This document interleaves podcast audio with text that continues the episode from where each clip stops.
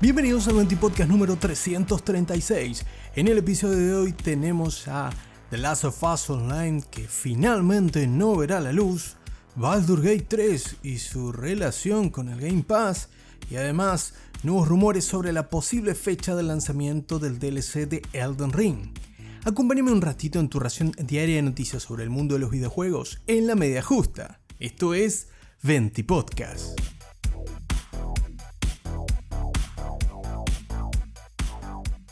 Comenzamos este 20 podcast hablando de la noticia de la semana, o al menos una de las más importantes sin duda, ya que Naughty Dog, el estudio responsable de las sagas Uncharted y The Last of Us, entre otras, anunció que el proyecto de The Last of Us Online quedaba cancelado. Así es, el multijugador situado en el universo de The Last of Us finalmente culmina su periplo lamentablemente con la noticia de que no verá la luz. En el comunicado oficial, Naughty Dog destaca que es una noticia dura, sobre todo para los fanáticos de la comunidad de Factions, el nombre que recibía el modo de juego multijugador de The Last of Us original cuando salió en Play 3, y que esto ha sido una decisión increíblemente difícil de tomar por parte del estudio. A modo de sinceramiento o por respeto a los propios fans, también han aclarado el motivo que los llevó a tomar esta decisión. En palabras del propio estudio, destacan que el proyecto de The Last of Us Online comenzó su fase de preproducción cuando aún se encontraban trabajando en The Last of Us Part 2, que fue estrenado en 2020. El proyecto a medida que avanzaba se sentía único y con un tremendo potencial,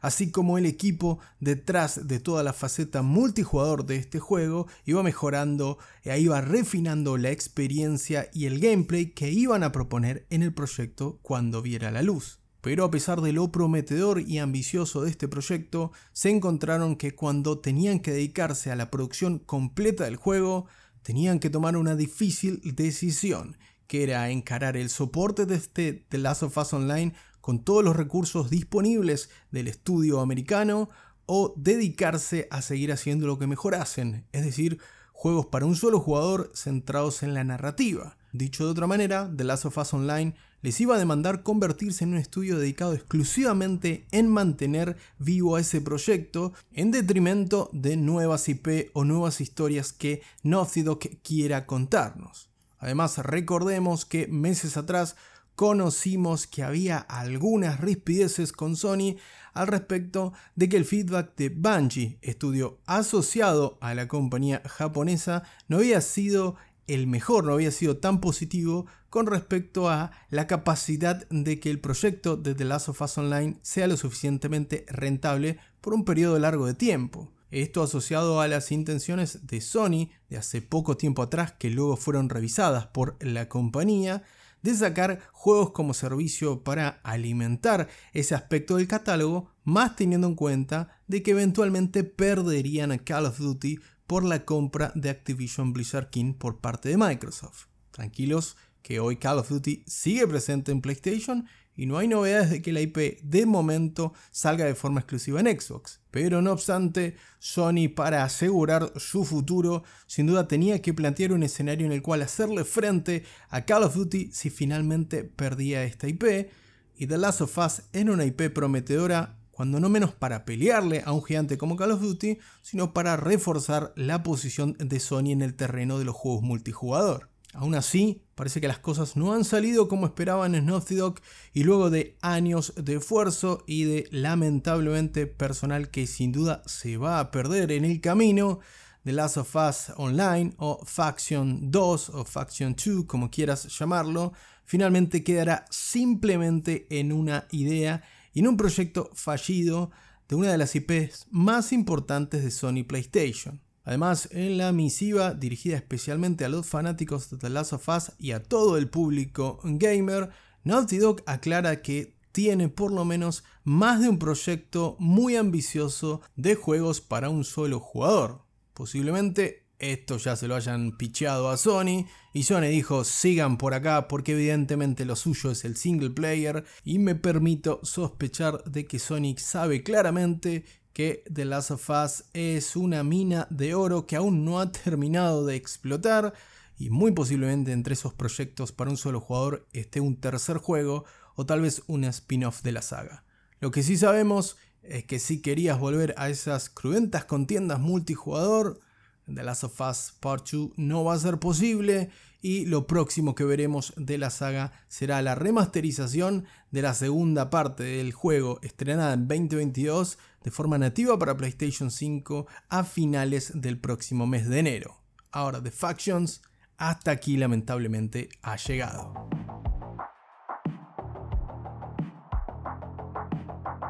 Sin duda uno de los proyectos más exitosos del mundo del gaming este año fue Baldur's Gate 3, ganador entre otros del premio al juego del año en la gala de The Games Awards hace pocos días atrás que terminaron por consagrar el éxito tanto comercial como de difusión que tuvo el juego entre la comunidad y la prensa especializada. Un estreno exitosísimo en Steam que le valió casi derrocar a uno de los juegos más exitosos comercialmente del año, como ha sido Hogwarts Legacy, una gran llegada a PlayStation 5 y el estreno en Xbox Series X y S a primeros días de diciembre, coincidiendo con la gala de los Games Awards que lo vería coronarse como el juego del año, como te decía hace un momento atrás. Ahora muchos fans de Xbox comenzaron a sospechar de que tal vez se podía acceder a Baldur's Gate 3 de una manera mucho más accesible que simplemente comprando el juego, que es la manera más directa, por supuesto y es precisamente la posibilidad de que Baldur's Gate se estrene en Game Pass, de que el juego del año esté en el servicio de suscripción de Xbox.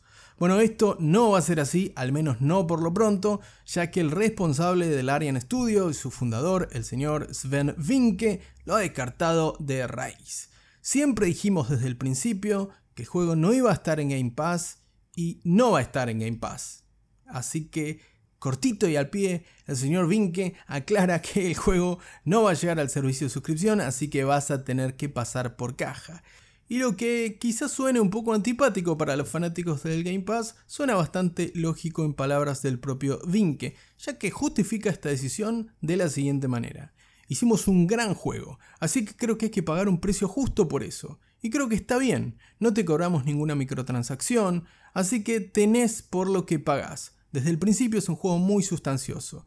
Creo que debería poder existir tal como está y esto es lo que nos permite seguir haciendo otros juegos. Así que Vinke no quiere saber nada con poner su gran obra, el juego del año, como te decía, para, para muchos, para otros será el Zelda, para otros el Final Fantasy XVI, como en mi caso, pero es una opinión netamente personal. Pero sin duda ven que no le quiere bajar el precio a su juego y quiere que pasemos por caja y paguemos lo que él considera que corresponde por este gran, gran título. La verdad, poco podemos eh, recriminarle a Vinke y al estudio Larian, ya que ha entregado una obra majestuosa en lo que es el RPG clásico, muchísimo contenido, luego un extenso periodo de Early Access y además una posibilidad de rejugabilidad casi que tiende al infinito recibo algunos mensajitos diciéndome voy por la quinta, la sexta run de Baldur's Gate 3, ahora voy a hacer esto así, esto así, me cansé de darle amor a los osos, así que me voy a dedicar a otra cosa, por lo que solamente basándome en lo que me cuentan sobre Baldur's Gate 3, que aún lamentablemente no lo he podido jugar, creo que Vink tiene razón, que vale por lo que se paga de él. Además, teniendo en cuenta que el juego sale 35 dólares si lo querés comprar en Steam, pero que si pasas por la tienda de Xbox, y este no es un mensaje sponsoreado, pero hablando un poco de la tienda que tiene el Game Pass también, el juego se encuentra en 17 mil pesos más impuestos, lo cual lo hacen bastante atractivo. Sí, sí, no está regalado, pero de nuevo, por lo que no se entrega, creo que es un precio bastante, bastante favorable. Y si sos usuario de Xbox Series S o Xbox Series X, realmente creo que no lo deberías dejar pasar. Eso sí, si te bancás los encuentros amorosos con cuadrúpedos y los combates por turno, porque se armó polemiquita en las redes sociales cuando no sobre por qué Baldur's Gate 3 no tenía un sistema de combate más orientado a la acción o más dinámico. Y bueno, che, hay gente para todo, pero lo que no hay es Baldur's Gate 3 en Game Pass, así que toca pasar por caja o quizás esperar alguna ofertita para conseguirlo debajo del precio que te mencionaba. En Steam para PC a 35 dólares y en Xbox por el momento a 17 mil pesos más impuestos. Tremenda promo te dice Xbox, ¿eh? podrías tirar una aquí, una gorrita de Baldur Gate 3 por lo menos, ¿no? Y por último, nos vamos con un poquito de humito para el fin de semana para los fanáticos de Front Software y concretamente de Elden Ring, porque a los chicos de Trustmasters, la compañía dedicada a periféricos, parece que se les escapó el Souls-like, o la tortuga en este caso, o la tortuga soulera, que podría ser tranquilamente, porque en una publicación que ya se encuentra borrada, anunciaban una colaboración con Elden Ring con uno de sus productos, más concretamente un mando dedicado a Elden Ring y que se estrenaría con el próximo DLC, el conocido como Shadow of Earth el 25 de febrero. Con el pequeño detalle que From Software aún no confirmó cuándo veremos este DLC, por lo que parece que alguien en Trustmaster va a tener que pedir disculpas como mínimo. Además, no se conformaron con eso, sino que además de revelar la fecha, que luego tocará ver si Front Software confirma o no para el próximo 25 de febrero, anticiparon que en 2025 el juego de Front Software va a recibir una nueva expansión. Por lo tanto, no solo burlaron la fecha de estreno de Shadow of Earth 3, sino que además le burlaron la sorpresa a Front Software sobre otra expansión. Me imagino los fanáticos los masoquistas del gaming que estarán esperando más sobre Front Software estarán contentos por estas horas al saber que en poquitos meses más vamos a tener la expansión de ese exitosísimo juego llamado Elden Ring y que además en 2025 muy posiblemente llegue nuevo contenido. Eso sí, por ahora es todo humo, así que esperemos que se disipe un poco la humareda y que la propia Front Software confirme todos estos trascendidos. Mientras tanto, puedes ir a morir un rato más a Elden Ring en este caluroso fin de semana en la ciudad de Buenos Aires.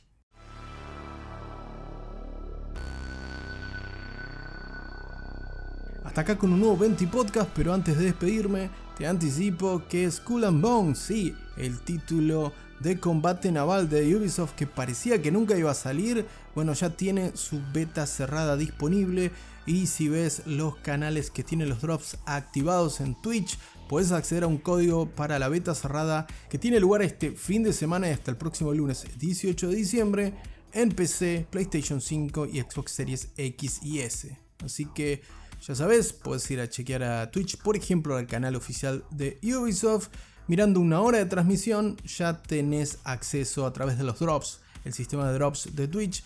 ya vas a tener acceso a la beta de este juego. Esperado por algunos, no tan esperado por otros, pero que parece que al fin va a zarpar.